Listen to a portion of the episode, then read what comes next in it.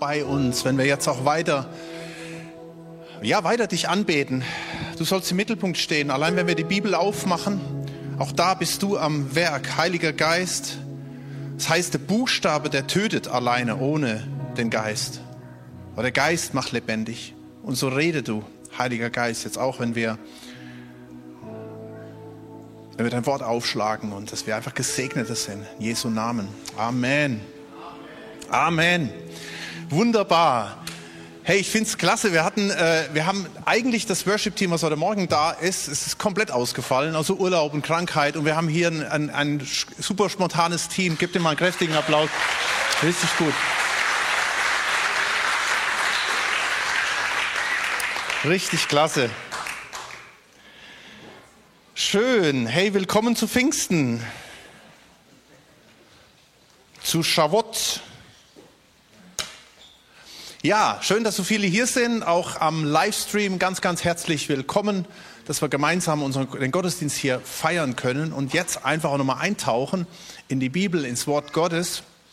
Und da machen wir einfach weiter, da wo wir stehen geblieben sind. Ja, wir könnten natürlich jetzt auch über Apostelgeschichte 2 nochmal sprechen, über die Ausgießung des Heiligen Geistes. Und tatsächlich, wenn ich euch jetzt sage, worum es geht, hat es erstmal vielleicht gefühlt wenig mit Pfingsten zu tun, aber es hat auch sehr viel mit Pfingsten zu tun. Äh, Gott hat mir das irgendwo aufs Herz gelegt, auch diesen Text, den wir heute haben. Hab da noch mal ein paar Mal äh, korrigiert dran, weil irgendwie ich den Eindruck gehabt, nee, es geht, es geht doch noch mal in eine andere Richtung. Äh, ja, History, seine Geschichte mit uns. Und wir lesen da viel Spektakuläres. Ist dir vielleicht auch schon mal aufgefallen, wenn du schon lange mit Jesus unterwegs warst, dann äh, liest du diese ganzen Sachen, die da passieren, von Totenauferweckungen und da bekehren sich Tausende und, und die Leute sind richtig gut drauf. Und vielleicht hast du das auch schon in deinem Umfeld erlebt, ja, dass es da so richtige Senkrechtstarter gibt, vielleicht auch im Beruf, ja, die neben an dir vorbeiziehen während du immer noch der Sachbearbeiter bist und neben links und rechts ziehen die an dir vorbei und du denkst, wo bleibe ich? Ähm, wenn wir die Geschichte heute lesen, da dürft ihr schon mal aufschlagen, Apostelgeschichte Kapitel 9, und du liest den Text mal ganz oberflächlich, da denkst du, ja, genau, so ist es genau. Durchstarter Paulus, ja. Saulus bekehrt sich von 0 auf 100 und da geht die Post ab, ja. Aber das ist nur oberflächlich. Wenn wir den Text genauer anschauen, kannst du dich vielleicht schon ein bisschen besser mit identifizieren, denn es geht hier um einen Haufen Fehlstarts, die der Saulus auf den Weg bringt. Also zum einen, ich schlag mal den Text, also den Text habt ihr ja Apostelgeschichte Kapitel 9, und zwar zwischen Vers 20 und zwischen Vers 30. Ich lese jetzt mal nicht den ganzen Text, ich lese nur mal das raus, was wir hier halt eben sehen. Wir lesen im Vers 20.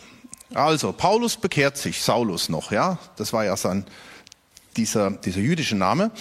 Er bekehrt sich, Vers 20, und sogleich verkündigte er in den Synagogen Christus. Vers 22. Saulus aber wurde noch mehr gestärkt und beunruhigte die Juden, die in Damaskus wohnten, indem er bewies, dass dieser der Christus ist. Vers 26. Dann versucht er sich den Jüngern anzuschließen und macht da auch, geht richtig, gibt richtig Vollgas. Im Vers 28. Und er ging in Jerusalem mit ihnen aus und ein und verkündigte freimütig im Namen des Herrn Jesus. Vers 29. Er redete und stritt auch mit den Hellenisten, ja. Saulus, das Maschinengewehr Gottes. ja, so richtig, geht richtig die Post ab. Nun tatsächlich, und da sind wir schon wieder, kleiner Exkurs nochmal zu Pfingsten, weil das haben wir ja heute. Im 2. Petrus 1, Vers 21 steht, vom Heiligen Geist getrieben haben die heiligen Menschen Gottes geredet. Und ja, das möchte ich einfach voranstellen. Wenn jemand das erste Mal sein Leben Jesus gegeben hat oder das erste Mal erfüllt wird im Heiligen Geist, dann muss das raus dann hast du das schon mal, wer hat das schon mal erlebt, so begeistert im Glauben und dann so am Anfang vielleicht und dann hast du das raus, das, das musste einfach raus. Kennst du das? Wer hat das schon mal erlebt? Ah, doch einige. Preis den Herrn, ja. Aber genauso, wie jeder das ausgebremst erleben muss, muss er tatsächlich auch dieses Brennen erleben, aber du erlebst halt eben auch nochmal das andere, ja.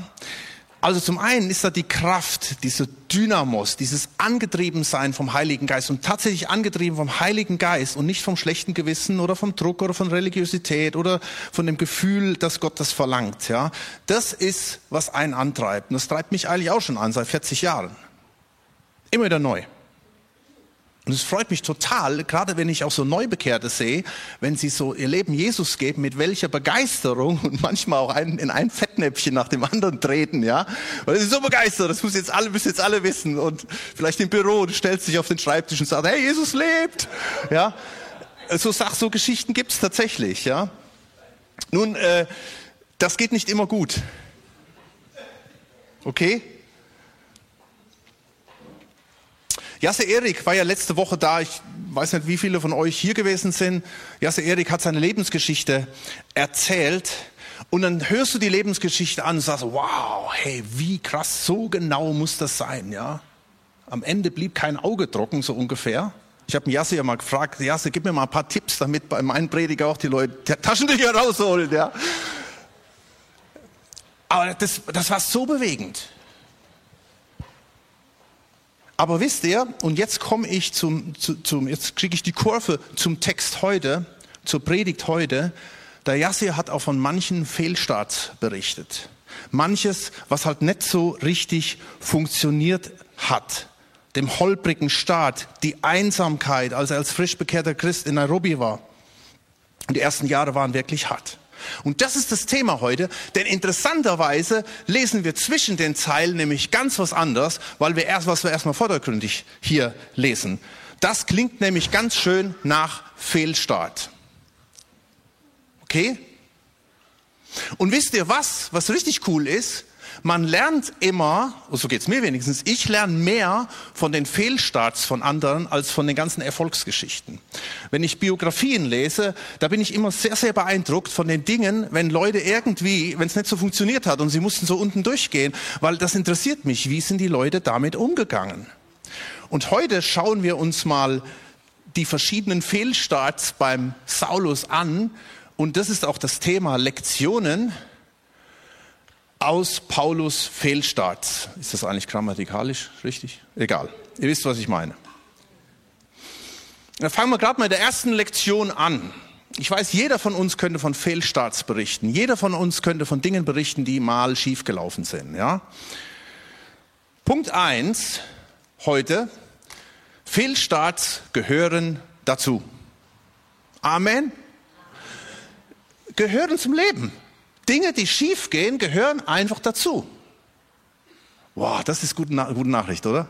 Good News. Es muss nicht immer alles glatt laufen.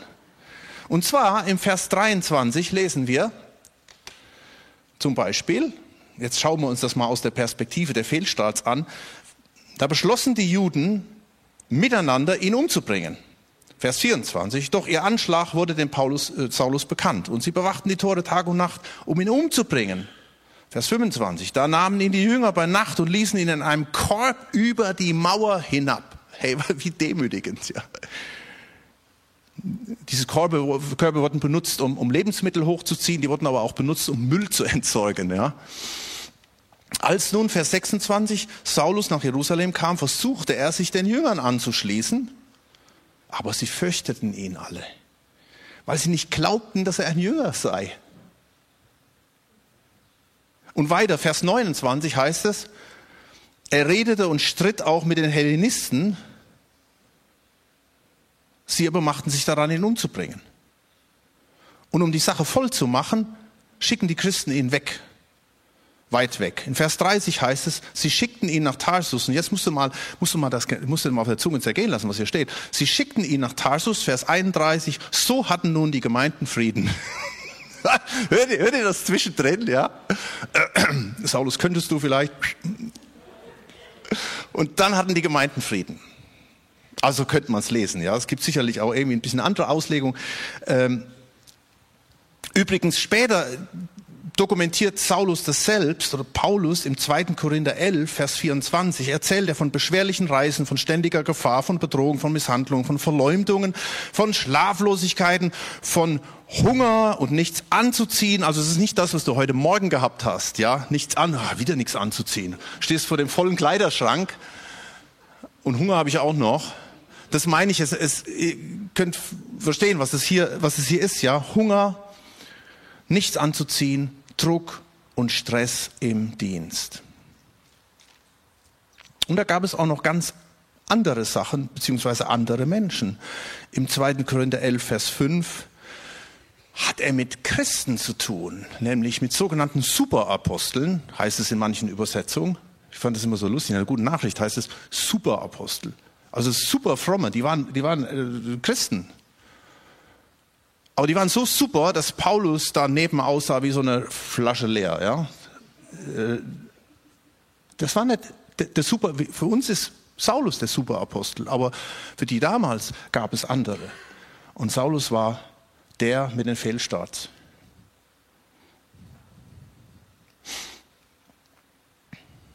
Das passierte Saulus und das passiert dir und auch mir. Wisst ihr, ich finde es manchmal so schade, tragisch und manchmal auch nervend, äh, wenn es Christen gibt oder auch manche Prediger, wo du den Eindruck hast, sie, da gibt es überhaupt keine Niederlagen. Da, da geht es da geht's nur von Höhe zu Höhe, da, da gibt es nur Höhen. Kennt ihr das? Und dann schaust du dir das an, dann siehst du das an, dann liest du vielleicht Bücher und so weiter. Und du liest das, das ist ja schon irgendwie schön, wenn man diese Geschichten liest, aber du stehst daneben und denkst, hm, okay, ähm, ich, mir geht's halt eben nicht so. Hey, gibt es keine Niederlagen irgendwie bei diesen Leuten? Das macht dich vielleicht depressiv, wenn du sowas siehst oder liest. Aber glaub mir, auch die das erzählen, die haben Niederlagen. Auch wenn sie es nicht erzählen. wisst ihr, im Hebräer 12, Vers 6 heißt es, denn wen der Herr liebt, den erzieht er mit der nötigen Strenge. Mit allen seinen Kindern ist Gott auf diese Weise verfahren. Wenn er euch nicht erziehen würde, wird das heißen, dass ihr gar nicht seine rechtmäßigen Kinder wärt. Schon krass, oder? Und bitte Erziehung, ihr wisst das, liebe Eltern, ihr wisst, da geht es nicht darum, dass man dem Kind eins links und rechts um die Ohren haut, sondern es geht erziehen. Das hat mit Liebe zu tun. Du möchtest, dass das Kind reift, dass das Kind äh, ein Mann oder eine Frau und am Herzen Gottes wird, dass im Charakter gestärkt werden, ja. Und das ist ein Zeichen von der Liebe. Und da, da sind viele, das kennen wir aus, aus der Erziehung. Da gibt's viele Fehlschläge, da gibt's viele Fehlstarts, da gibt's viele Korrekturen. Das ist völlig normal. Und wenn dir jemand weiß machen will, das gibt's alles bei mir nicht, bei mir läuft das alles nur ganz glatt, dann ist irgendwas vielleicht stimmt. Also entweder ist es eine Lüge oder es stimmt irgendwas nicht in dem Leben des Menschen.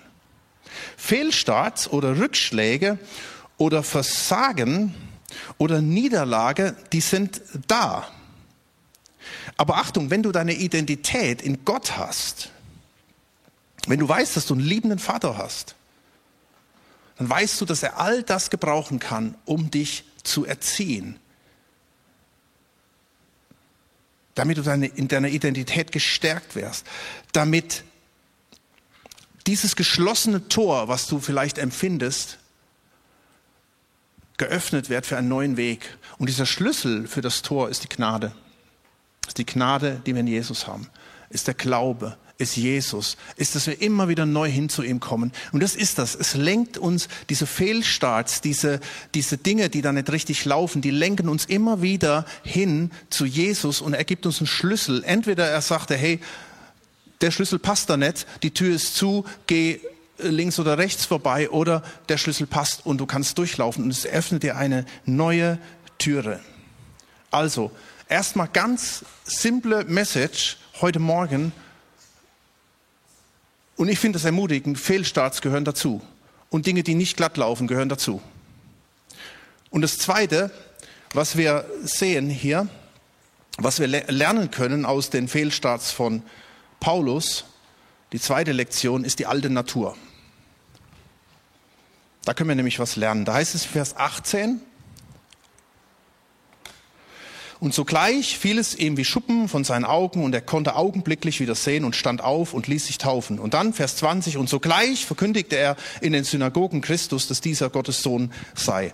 Aber alle, die ihn hörten, staunten und sprachen, ist das nicht der, welcher in Jerusalem die verfolgte, die diesen Namen anrufen? Und der dazu hergekommen ist, um sie gebunden zu den obersten Priestern zu führen? Alter, was das geht hier ab? Ja, die Leute warten auf diesen Saulus, dass der die Christen kurz und klein macht. Und jetzt fängt er da an zu predigen von Jesus, den er eigentlich doch beseitigen wollte. Und wenn du das mal genau anschaust, da siehst du zweimal das Wort sogleich. Sogleich fiel es ihm wie Schuppen von den Augen und dann heißt es, und sogleich ging er los. Ja?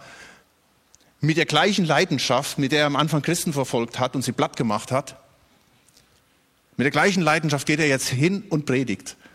Merkt ihr was? Man könnte fast sagen, ja, so kennen wir ihn. So kennen wir ihn.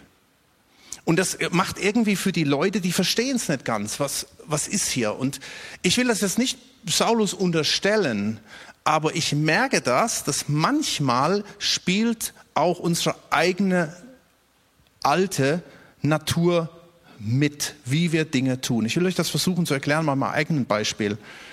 Ähm, als ich damals meinen ersten Durchbruch erlebt hatte, mit 18, Pfingsten, ja, mein persönliches Pfingsten, erfüllt mit dem Heiligen Geist, war auf so einer Jugendkonferenz gewesen und ich kam zurück und boah, ey, ich war so on fire.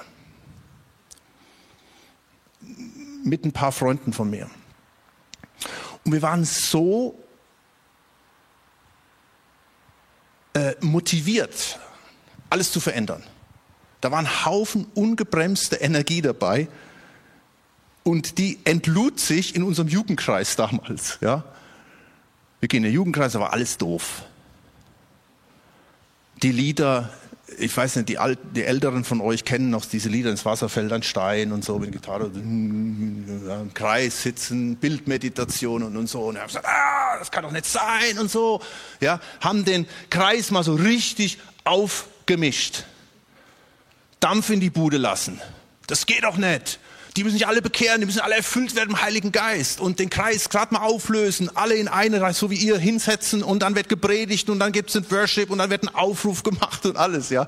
Dieser Kreis ist innerhalb von einem Monat von 40 auf 4 geschrumpft, ja. Und weißt du, wir waren so mega frustriert und haben gesagt, Gott, wie kannst du es zulassen? Wir haben doch nur, wir waren doch so begeistert von Jesus und haben das doch nur einfach weitergegeben ich weiß nicht, ob Gott daneben stand und hat ein bisschen geschmunzelt. Ja. Okay, macht mal. Ja.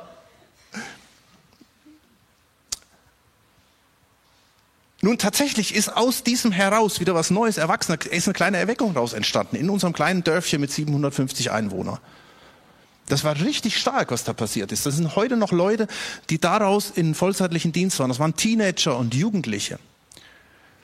Und trotzdem war da ein Haufen alter Natur drin, ja. Mein Temperament, mein ADS, mein, alles was so da drin war, ja, volle Kanne reingehauen. Und ich merke das bis heute, dass auch diese Natur, die alte Natur auch immer wieder mitspielt und ich immer wieder schauen muss, ja, wenn ich gegen die Wand fahre, ist das wirklich etwas gewesen, wo Gott mich angeleitet hat oder hat mich da irgendwie doch meine, meine alte Natur hingebracht? Viele Fehlstarts in meinem Leben hingen mit meiner alten Natur zusammen. Ich meine, da hat mir zum Beispiel meine Frau mega geholfen, da mich in Zaum zu halten, weil die ein bisschen anders drauf ist wie ich. Aber wisst ihr, diese Natur, die möchte Gott auch heiligen. Also wenn du einer bist, der, äh, wie sagt man, was unterm Hintern hat, ähm, da gibt es so einen Spruch. Hummeln. Hummeln und dahinter hast, da, da musst du das nicht im Namen Jesu, das muss ich jetzt wegschieben, sondern dann hat Gott dir was in dein, in dein Leben hineingegeben und dann möchte er das heiligen, dann möchte er das ändern. Wisst ihr, für mich war die German Angst zum Beispiel nie ein Problem. Wir haben neulich im Connector darüber diskutiert, was denn die German Angst ist. Da haben wir, da musst du die Amerikaner fragen, die erklären dir das. Ja? Deutschen, die wissen das nicht, aber das kannst du nachschlagen, ja. Die Deutschen sind dafür bekannt. Das war nie ein Problem für für mich, weil ich gesegnet bin, damit, dass das halt eben nicht so vorhanden ist, ja. Aber es geht dann mehr ins Ungezügelte. Und ich muss aufpassen, ich muss schauen, dass ich nicht wie Saulus, oh, bekehrt und jetzt gehe ich zu der Juden. Ja, das müssen sich alle bekehren. Und da gibt's andere, die haben vielleicht mehr von ihrer Art her diese Angst in ihrer Natur. Vielleicht bist du das. Und dann musst du heute diese Botschaft hören. Pfingsten, Gott hat uns keinen Geist wieder zu Furcht, zur Angst gegeben, sondern einen Geist der Kraft und der Liebe und der Besonnenheit. Und jetzt darfst du deine alte Natur auch ihm hinlegen und er darf sie heiligen. Er darf das ändern. Er darf das in seiner Art umgestalten. Und dazu gehört vielleicht auch manchmal zu der alten Natur, dass nicht immer das, was wir gelernt haben oder wie wir meinen, wie wir geprägt sind, das muss jetzt automatisch auch meine Berufung sein. Beim Paulus war das zum Beispiel so. Im, im Vers 22 heißt es, Saulus aber wurde noch mehr gestärkt und beunruhigte die Juden, die in Damaskus wohnten, indem er bewies, dass dieser der Christus ist. Paul, Saulus, der hat's richtig drauf gehabt das war ein Topmann. Und eigentlich würden wir so jemanden einsetzen, genau da, wo er hingegangen ist. Dieser Mann, den müssen wir nach Jerusalem tun. Der muss mit den jüdischen Führern diskutieren. Der hat so viel Knowledge, der hat so viel Wissen. Das ist die Bombe. Oh Gott hat einen ganz anderen Auftrag für ihn gehabt. Das ist so crazy. Eigentlich wäre Saulus der prädestinierte Mensch gewesen, der hier äh, die Brücke schaffen kann, der in Jerusalem bleibt, der schaut, wie können, wie können die Juden den Jesus als Messias kennenlernen. Und Gott nimmt diesen prädestinierten Saulus, der so gebildet war, der Weg vielleicht sogar war zum hohen Priester oder irgendwas, den nimmt er raus und sagt, ich will, dass du zu den Heiden gehst. Und du siehst immer wieder, überall, wo er hinkam, geht er zuerst in die Synagogen. Weil das hat ihn dahin gezogen, von, seiner, von seinem natürlichen Empfinden. Aber der eigentliche Auftrag war von Saulus, du sollst zu den Heiden geben. Ich will dich gehen. Ich will dich zum Licht für die Nationen machen. Und ich denke, das ist auch sowas. Es ist wichtig, dass wir uns immer wieder auch fragen, was hat Gott mit mir vor? Bin ich da, wo ich bin, im Beruf, in der Situation, in Lebensumständen? In der Gemeinde, in meinem Dienst, bin ich da am richtigen Platz? Der Bibelausleger John Corson hat da Folgendes zugesagt. Was wäre, wenn Paulus diese Lektion nicht gelernt hätte? Was, wenn er weiter in die Synagogen gestürmt wäre und nicht aufgehört hätte, in Jerusalem anzukommen? Er wäre entweder sehr früh gestorben oder er hätte einen sehr ineffektiven Dienst gehabt. Versuche nicht, den Herrn zu überreden, deinen Weg zu gehen. Wenn du dich im Stich gelassen fühlst, gib nicht auf. Stattdessen sage, okay Herr, was möchtest du jetzt tun? Sein Plan für dich kann sich sehr von deinem eigenen unterscheiden. Seine Vision von dir sieht vielleicht völlig anders aus, wie du dich selbst siehst. Vielleicht auch, weil diejenigen, deren Dienst auf ihren eigenen Fähigkeiten und Fertigkeiten und Talenten basiert, auch diejenigen sind, die dazu neigen, die Ehre für sich selbst zu nehmen. So viel, soweit John Corson. Und ich finde, das hat mich persönlich so bewegt und angesprochen. Also, eine wichtige Lektion, die wir auch hier lernen aus den Fehlstarts von, von Saulus, schauen wir auch auf das, was unsere alte Natur ausmacht, wenn es da einen Fehlstart gibt. Vielleicht hängt das damit zusammen. Das ist nicht der Weltuntergang, das haben wir beim Punkt 1 gesehen, aber das sollten wir mit bedenken. Und dann das Dritte,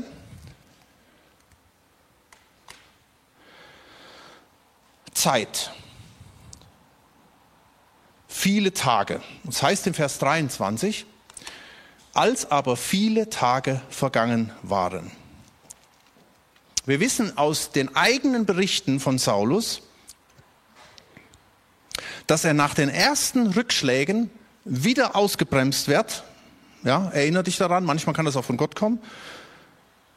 Dann war er ziemlich genau drei Jahre in der Wüste Arabiens und Damaskus, wo wir nichts von lesen. Wir lesen das nur im Galater 1, Vers 17. Da sagt er, das drei Jahre lang wird, wird er erstmal rausgenommen. Dann in Vers 30, also es ist tatsächlich zwischen Vers 29 und Vers 30, sind drei Jahre. Dann heißt es im Vers 30,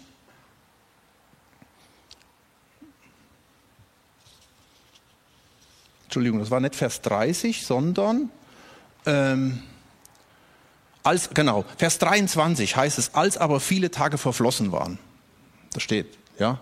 Das waren nicht ein paar Tage, sondern das war einfach, das war eine lange Zeit. Und tatsächlich bezeichnet, äh, sagt Paulus im Galater 1, das waren drei Jahre gewesen. Da kommt er zurück. Es klappt wieder nicht richtig.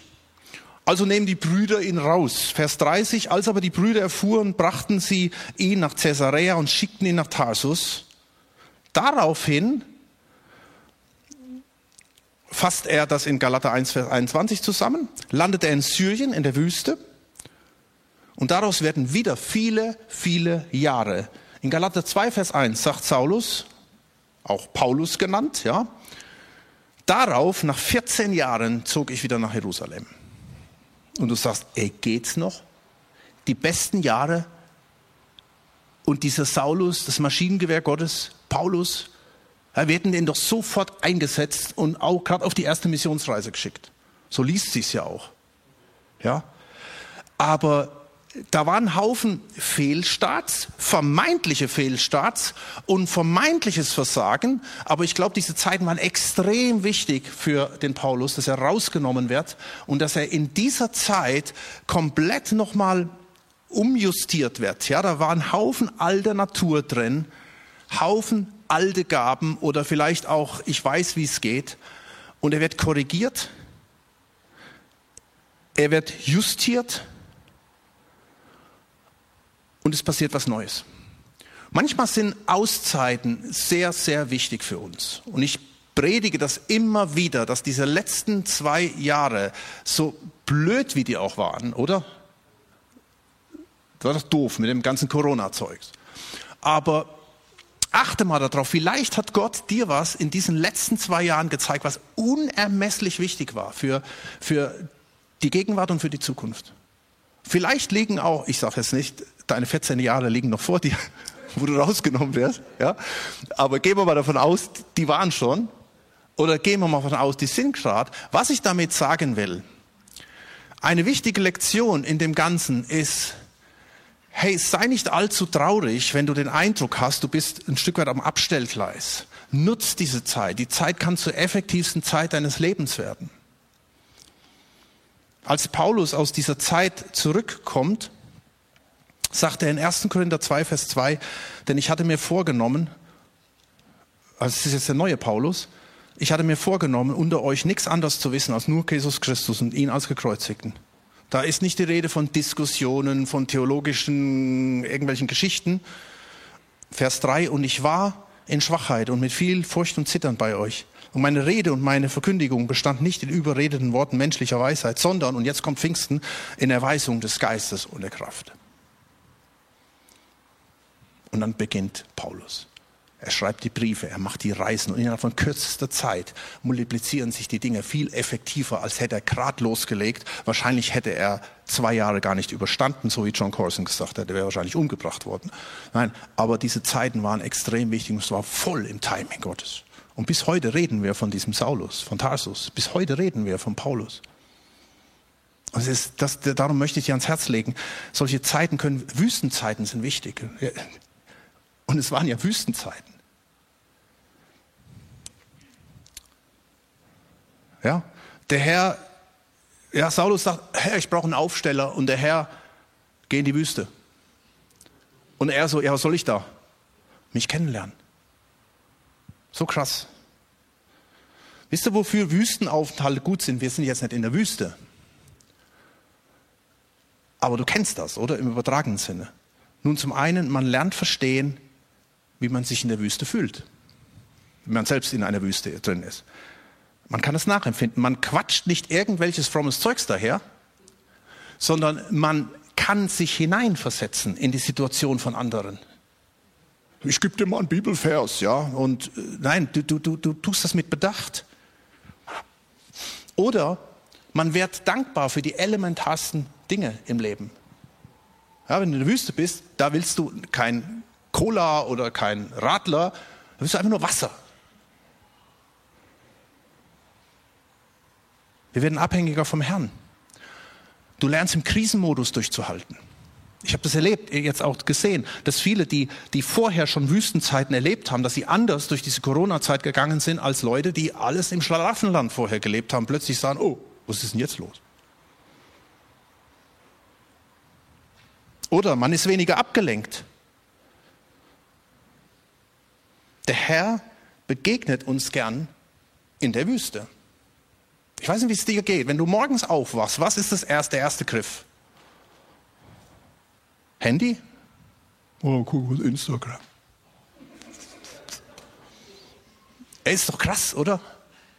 Ich habe mir auch schon dabei ertappt. Normalerweise war mein erster Griff immer schon zum Handy oder habe ich meine Bibellektüre gelesen. Und es ist gefährlich, die Bibel am Handy zu haben, weil oh, irgendwie langweilig. Ach mal Instagram. Wir sind so schnell abgelenkt und Wüstenzeiten dienen dazu, um einfach von Gott zu hören. Bei Paulus heißt es in Vers 22, er erstarkte noch mehr im Wort. Und man lernt abzulegen. Wisst ihr, Israel war 40 Jahre in der Wüste. Es brauchte einen Monat ungefähr, um Israel aus Ägypten zu führen. Und es brauchte 40 Jahre, um Ägypten aus den Köpfen von Israel rauszubringen. 40 Jahre. Und das ist manchmal der Punkt. Manchmal sind Wüstenzeiten so ein Segen. Und man wird stark. Jesus zum Beispiel war in der Wüste. Und dann heißt es am Schluss in Matthäus 4, Vers 11, und die Engel dienten ihm.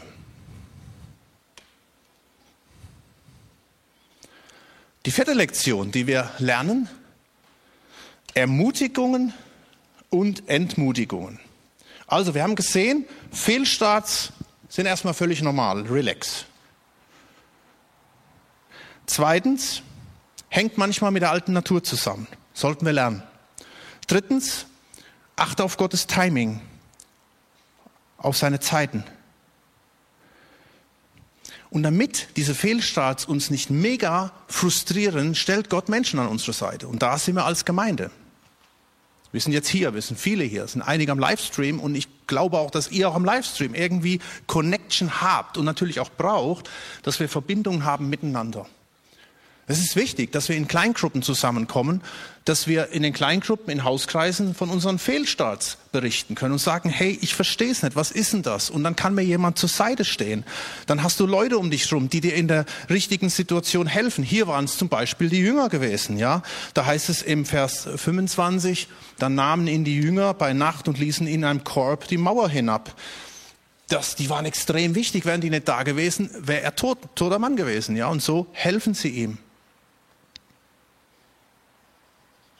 Es ist so wichtig, dass wir einander haben, gerade bei den Fehlstarts, gerade in schwierigen Phasen des Lebens.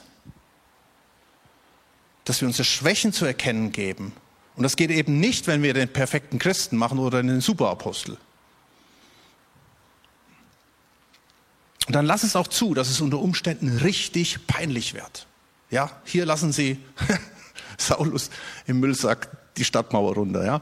Vielleicht sagen dann die Leute, hey, das und das und das wäre dran. Du sagst, ja, das kann doch wohl nicht sein. Hey, sei offen für Korrekturen, für gute Korrekturen, wo Leute dir helfen wollen. Hey, ich fand das so krass, auch hier wieder bei Yassia, er hat das erzählt. Ja, er ist, er ist in, als erwachsener Mann, als reifer erwachsener Mann ist er in, in Nairobi und lernt diese Familie kennen und die adoptieren ihn nochmal wie so ein kleines Kind eine christliche Familie in Nairobi adoptiert diesen gestandenen Mann, der aus einem muslimischen Hintergrund kommt, der auch seinen Stolz hatte, aber er lässt es geschehen und es wird die Türe für ihn zum Segen, der heute ist, nach vielen, vielen Jahren. Die Gemeinde, die kann so ein Ort sein. Und dann stellt Gott vielleicht ein ein oder anderen noch in dein Leben, einzelne Personen, die ganz, ganz wichtig sind. Hier war es zum Beispiel der Barnabas. Barnabas aber nahm ihn auf, führte ihn zu den Aposteln und erzählte ihnen, wie er auf dem Weg den Herrn gesehen und dass dieser zu ihm geredet habe und wie er in Damaskus freimütig in dem Namen Jesu verkündigt habe. Also die Jünger, die wollten ihn erst gar nicht aufnehmen, die hatten Angst gehabt. Jerusalem Angst, ja. Die hatten Angst gehabt, das kann man auch verstehen. Die sehen dies, dieses, diesen Dampfkessel Saulus, der sie umbringen will, der plötzlich da von Jesus erzählt und sie sagen, irgendwas stimmt ja nicht. Und dann ist dieser Barnabas, der zu Saulus kommt, der ihm seinen Arm um ihn legt und ihn mitnimmt. Ich möchte dich ermutigen, dass du selbst so ein Barnabas wärst für andere. Dass du dir diese Leute zeigen lässt, die du ermutigen kannst, die jetzt deine Hilfe, deinen Zuspruch brauchen. Und dass du es auch zulässt, dass Leute kommen und dass vielleicht einzelne Leute, es müssen nicht viele sein, es ist manchmal nur eine Person. Als wir damals hier vor 22 Jahren hier begonnen haben, hey, da gab es niemanden, den wir, den wir kannten, und da gab es besonders auch aus anderen Gemeinden oder so immer wieder so, so da hast du so argwöhnische Sachen gehört, hey, was wollen die denn überhaupt hier und bla bla bla und Gemeinde und überhaupt, warum? Und ich kann mich an einen sehr bekannten Pfarrer erinnern, er kam dann morgens in einen Gottesdienst und ich sehe ihn da sitzen und ich habe ich habe ich hab Blut und Wasser geschwitzt. Ich sage, der sitzt da und jetzt predige ich hier vorne, ich mit meinen jungen Jahren, ja, und, ähm, und der kommt, um zu kontrollieren, der wird mich fertig machen nachher. Ich habe schon auch von ihm gehört und so, da, da, da, was wird, wie wird das sein? Und ich stehe nachher in der Coffeebar und ich sehe im Augenwinkel, kommt er auf mich zugerannt. Und ich sage, oh Herr, Herr, schenk Gnade, schenk Gnade. Und er kommt und er, ich dachte, der, der haut mich gleich um. Ja. Und sagt, Bruder Krumm! Ja, Bruder Krumm, das weiß ich noch. Ich finde das so klasse, dass Sie hier in der Stadtmitte sind. Das ist so ein Segen. Wir haben über Jahre dafür gebetet, dass hier in der Stadt das Wort Gottes verkündigt wird. Ja, und äh, ich meine, es wird ja auch an anderen Ecken verkündigt. So nett, aber das hat mich so ermutigt in dem, in dem, in dem Punkt. Und er hat mir geholfen, in, diese, in diesen Kreis, in diesen, sag ich mal, diesen erlauchten Kreis des, der Allianz und so weiter hineinzukommen. Und dann erinnere ich mich an, an, an andere, an äh, es war tatsächlich der Peter Wenz, der mich damals vor 20 Jahren eingeladen hat. Da hinten, wo ihr sitzt, ich glaube, das ist auch der Grund, warum das eine besonders heilige Atmosphäre da hinten ist, weil immer so viele Leute da hinten sitzen wollen. Dort hatten wir einmal im Monat ein, ein Frühstückstreffen gehabt. Da hat er einfach ein paar Leute eingeladen, Pastoren. Und das waren wirklich Pastoren von teilweise großen Gemeinden. Und ich sitze da, hallo, ich bin Roland, äh, City Chapel, zehn Leute. Aber ey, das war so das war für mich so was Besonderes, da zu sitzen und ich weiß, bei eines der ersten Meetings, da saß da ein, ein Pastor, der fing an zu weinen und hat für ihn gebetet, die Hand aufgelegt. Was will ich damit sagen? Das war, das war mein, mein persönliches Highlight und so, glaube ich, gibt es immer wieder Dinge. Es war viel Einsamkeit da, aber achte darauf, erstens mal, dass du ein Barnabas sein kannst und dass andere in dein Leben hineinkommen, die Gott in dein Leben hineinstellt.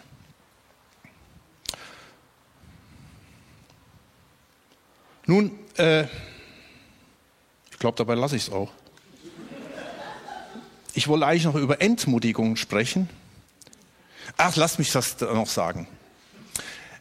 Es gibt viele Ermutigungen, ja. Es gibt aber auch Entmutigungen. Nämlich, wenn du jemand bist, der halt eben in ein paar Fettnäpfchen reingetreten bist, dann gibt es halt immer wieder auch Geschwister, die äh, haben da irgendwelche theologischen Antworten drauf. Die ziehen dich runter. Die können alles erklären. Die sagen, du bist vermutlich nicht ganz so geistlich drauf. Kann sein, dass es der Fall ist. Klar, dann gehen wir zurück zum Kreuz und alles. Aber ich habe eben gesagt, es gibt viele Fehlstarts, die sind einfach, die gehören einfach dazu. Ja? Schaut mal nochmal den Vers 25. Und ich will nur den Vers 25 anschauen. Äh, zum einen, das eine haben wir schon mal gesehen, sie haben ihn weggeschickt das war ja auch so ein Ding. Aber im Vers 25 heißt es, da nahmen ihn die Jünger bei Nacht und ließen ihn in einem Korb über die Mauer hinab. Im Englischen steht da, they let him down. Das heißt, ich bin jetzt nicht der Profi im Englischen, aber das heißt, habe ich mir sagen lassen, jemanden runterlassen, abwerten, enttäuschen, fertig machen. Nun, das, hat, das war nicht die Absicht der Jünger. Aber es war für Saulus ein wahnsinnig demütigendes Gefühl, in diesem, ich sag's jetzt mal, in diesem Müllsack abgelassen zu werden. Und wisst ihr, die Jünger haben es gut gemeint, aber manchmal wärst du vielleicht auch richtig runtergemacht von anderen Christen, die dein Fehlstart oder das, was halt eben vielleicht nicht so gelaufen ist, wo Gott vielleicht eher schmunzelt und sagt, hey, das ist okay, ich, ich nehme dich an der Hand, es geht weiter, aber wo andere dich vielleicht ausgrenzen. Letzte Woche telefonierte ein Pastor mit mir und sagte mir, wie sehr das schmerzt, wenn andere ihn ständig vergleichen mit den, mit den Superaposteln auf YouTube. Ja. Und mit den Bestseller. They let him down. Hast du das auch schon erlebt? Das ist auch ein wichtiges Thema für, für eine gute Ehevorbereitung als Prävention, wenn das Paar dann aus dem ersten Honeymoon aufwacht und man sich besser kennenlernt und die ganzen Fehlstarts erfährt. Am Anfang ist er noch hier, der hängt der Himmel voller Geigen, alles gut, ja. Aber mit der Zeit hält man dem anderen das vor. Und es ist so schade. Oder beobachte mal das nächste Mal, wenn ihr über Geschwister redet, wenn ihr irgendwie zusammen seid beim Essen und dann redet man über irgendeinen Bruder oder eine Schwester, was die schon wieder verbockt hat oder was da falsch gelaufen ist und dort ist es nicht richtig gelaufen. Hey, pass auf oder passen wir auf, dass wir nicht den Fehler machen und andere runterlassen. Und Gott sieht es vielleicht völlig anders. Saulus, Paulus schreibt eine der letzten Sätze überhaupt, ich finde das so krass, schreibt er im ähm, 2. Timotheus 4, Vers 16, alle verließen mich, alle verließen mich, es werde ihnen nicht angerechnet. Der Herr bestand mir bei und stärkte mich. Ich weiß nicht, wie das im Praktischen aussah. Also hier nicht, nicht so der, oh, der, der, der Superstar, ja, den alle sehen wollten, alle nur wollten nur mit ihm zusammen. Das Gefühl war da gewesen, alle haben mich verlassen. Und jetzt kommen wir zu Pfingsten am Schluss. Und ich habe das bewusst am Schluss nochmal reingebracht, diese Entmutigungen, weil du hörst so eine Predigt an und sagst, oh, danke Jesus, du hast zu mir gesprochen, ja. Guck mal, wir haben uns das angeguckt hier. Ich kann das jetzt mehr einordnen. Fehlstarts sind völlig normal, gehören dazu. Zweitens, es hängt manchmal mit meiner alten Natur zusammen. Also ich lerne. Drittens, es ist Gottes Timing. Es kann Gottes Timing sein, ja, und es braucht Zeit. Und das alles führt mich zurück zu Jesus und erneuert mich. Und er schreibt seine Geschichte mit dir, weil er, weil er ein gnädiger Gott ist. Dass das nicht wieder weggenommen wird, weil du irgendwie entmutigt bist, vielleicht von anderen Menschen. Lass dich ermutigen durch diese Predigt. Lass dich ermutigen von Gott und lass dich ermutigen von Engeln, von einzelnen Menschen. Wenn wir als Berufene leben, unsere Identität in Jesus haben, dann wird uns das nicht fertig machen, sondern stärker.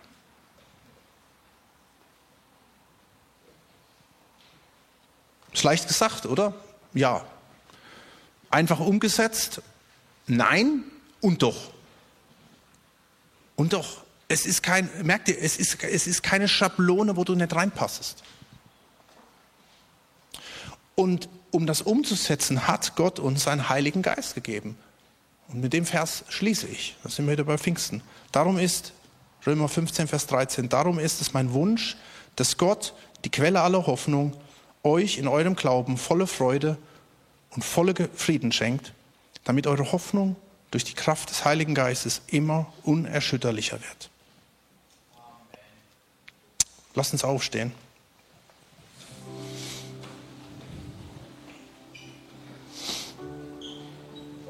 Herr, und das ist auch mein Wunsch, dass du Gott, die Quelle aller Hoffnung, dass du uns in diesem Glauben an Jesus mittendrin in den Herausforderungen, in denen wir drinstehen, die vielleicht unser Nachbar überhaupt nicht einordnen, verstehen kann und vielleicht uns noch runter macht dafür, dass wir vollen Frieden haben, volle Freude haben. Und das nicht begründet auf uns oder indem wir das einreden, sondern wie es hier heißt, damit eure Hoffnung durch die Kraft des Heiligen Geistes unerschütterlich wird. Und wir kommen jetzt zu dir. Und es beginnt tatsächlich immer wieder mit diesem Weg zurück zum Kreuz.